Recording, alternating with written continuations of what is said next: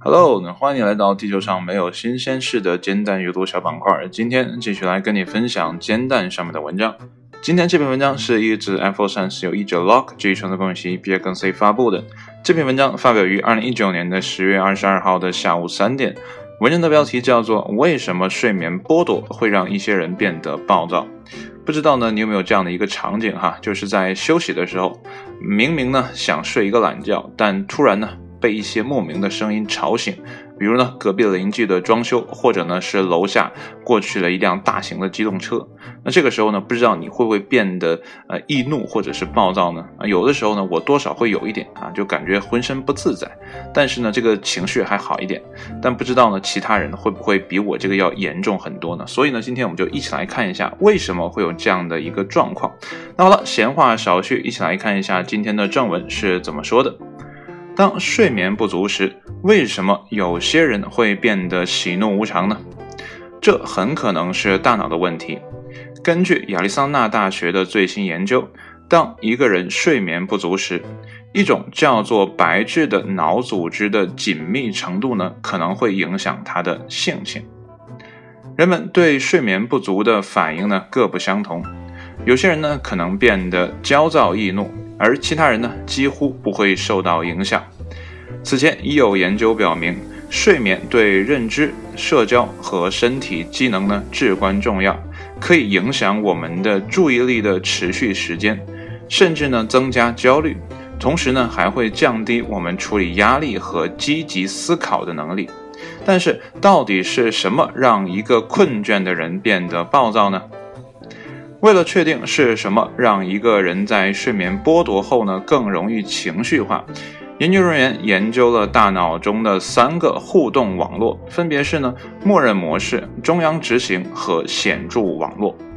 默认模式呢被认为与做梦有关，可以呢帮助我们巩固睡眠时的记忆。而中央执行是行动导向的，另一方面，显著网络被认为是负责整合情绪和感官刺激的，并作为默认模式和中央执行的切换中介。研究表明，三者之间的相互联系可能会影响精神疾病。研究人员首先使用磁共振成像扫描和一种称为扩散。呃扩散张量成像的专门技术对四十五个人的大脑进行了分析。那么几天后呢？参与者回到了实验室，彻夜保持清醒。在第二天早上七点十五分到十一点十五分之间呢，研究人员每一小时询问他们的情绪，同时呢，研究人员观察他们大脑的几个区域。他们发现呢，那些白质更紧密的参与者能够更好的保持积极的心态。研究作者萨希尔巴贾杰在。接受《心理邮报》采访时表示呢，我们发现大脑白质的紧密性与睡眠剥夺引起的情绪起伏呢有关。那么简而言之呢，白质纤维更紧密的人呢，在睡眠不足时呢，似乎不太可能变得喜怒无常。然而，研究人员表示，还需要更多的研究来充分了解睡眠不足是如何影响一个人的情绪的。我们的研究只关注了三重网络模型的结构特征及其呢情绪变化的关系。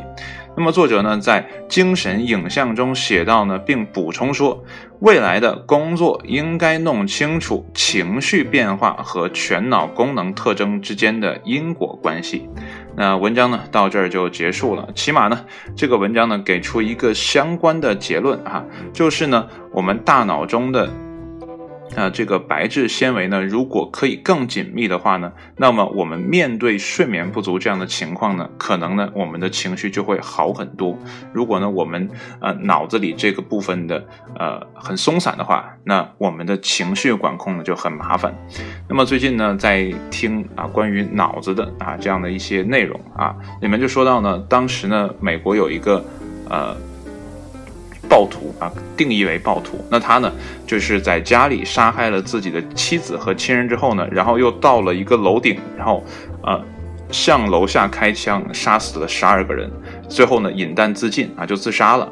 那这个最后呢，检查发现呢，其实是他大脑当中呢有一个部分被压迫了。那这个部分是他管理他的情绪和他的一些，呃，这个怎么讲，行为意识的东西。那结果呢，这个东西坏掉了，所以呢，最后他做出的事情呢，令人匪夷所思。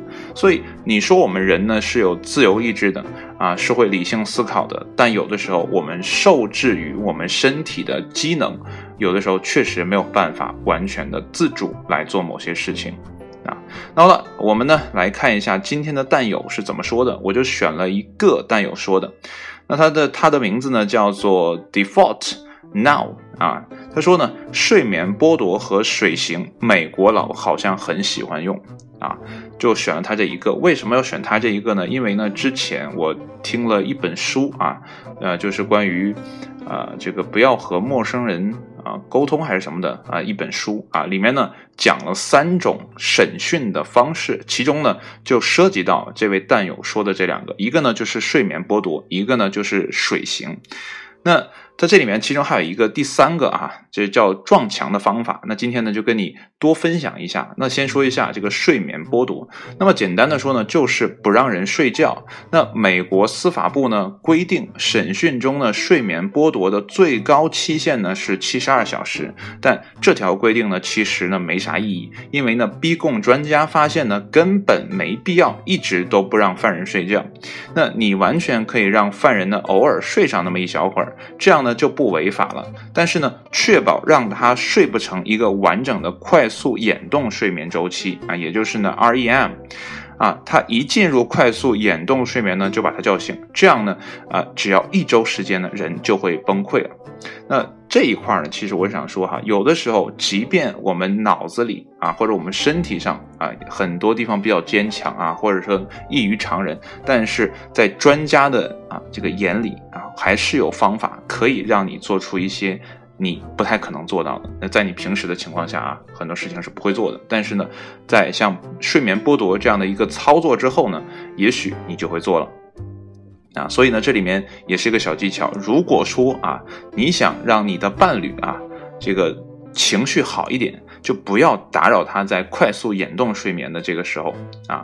如果你想每天两个人都有架可吵的话，OK，晚上睡觉呢就定一个时间，然后呢到那个时间就把他叫醒啊，说你去给我倒杯水啊，你去干嘛干嘛啊。这样的话呢，第二天准保吵架。第二天不吵，一个礼拜之后也会吵啊！所以呢，有些时候哈，一个方法看你怎么用。你知道了这个方法不好，那你就用它的反向来操作啊，或许呢会得到一个很好的结果。那么之前呢，我也在煎蛋的文章当当中呢读到过关于快速眼动睡眠的这一块儿。那其实呢，人的这个睡眠周期啊，如果你能在一整晚哈完成几个完整的睡眠周期，即便你睡得很少。其实呢，也是可以在第二天保持清醒的。但如果就像呃这个睡眠剥夺一样，每每呢是在比如说你早上起来的时候啊，你醒的那个时间点非常不巧，恰恰是你的快速眼眼动睡眠的这个周期里的话呢，那显然你这一宿的觉呢，可能就要白睡了。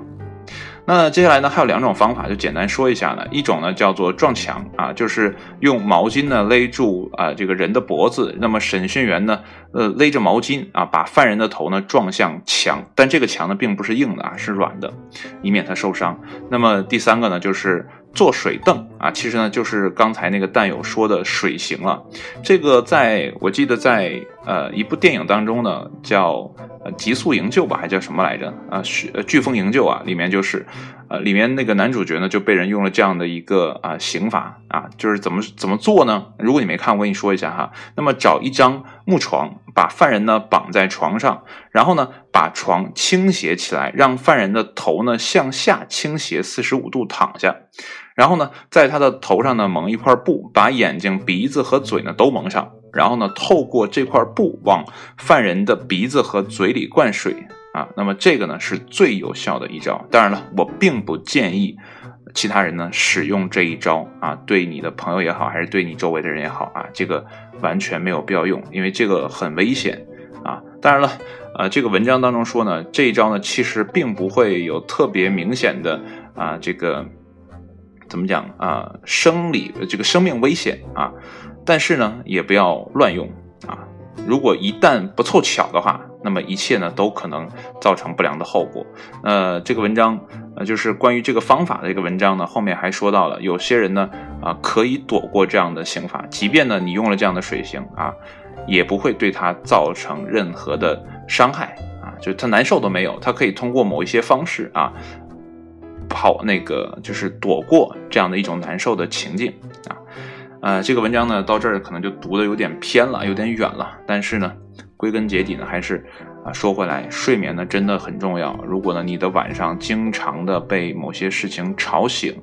啊，或是呢一些什么神经衰弱等等这样的症状，那你或许呢应该呃搞一个类似于什么智能监控的手表啊或者手环的啊来看一下自己的睡眠周期大概是个什么样的状况。那如果你能搞定一个完整的睡眠周期，然后慢慢的给它扩充到两个三个，这样的话呢，兴许你这一晚上睡下来，第二天起来可能就会好一些啊。知道的越多。我们对自己越了解的话呢，也许呢，我们就有更多的方法来帮助我们解决眼下的一些问题。所以呢，呃，读煎蛋的文章啊，我越发的发现，有的呢可能七七八八的没什么用，但是有的呢，却很是会给我们提供一些啊意想不到的角度去看待我们身边的问题。啊，兴许呢，这些看待的角度就能帮助我们。建立一种新的思考，去解决我们眼下的一些问题。当然了，如果你想要获得更好的睡眠啊，如果你现在睡眠不是很好的话啊，想提升的话，那你还是要去看看医生怎么说啊，或者说呢，这个睡眠专家啊，或者说心理老师啊，他们给你什么样的建议啊？这个呢，可能比我说的要更加的专业。那好了，今天的文章呢，就跟你分享到这里，也谢谢你的收听。那我们下一期节目再见，拜拜。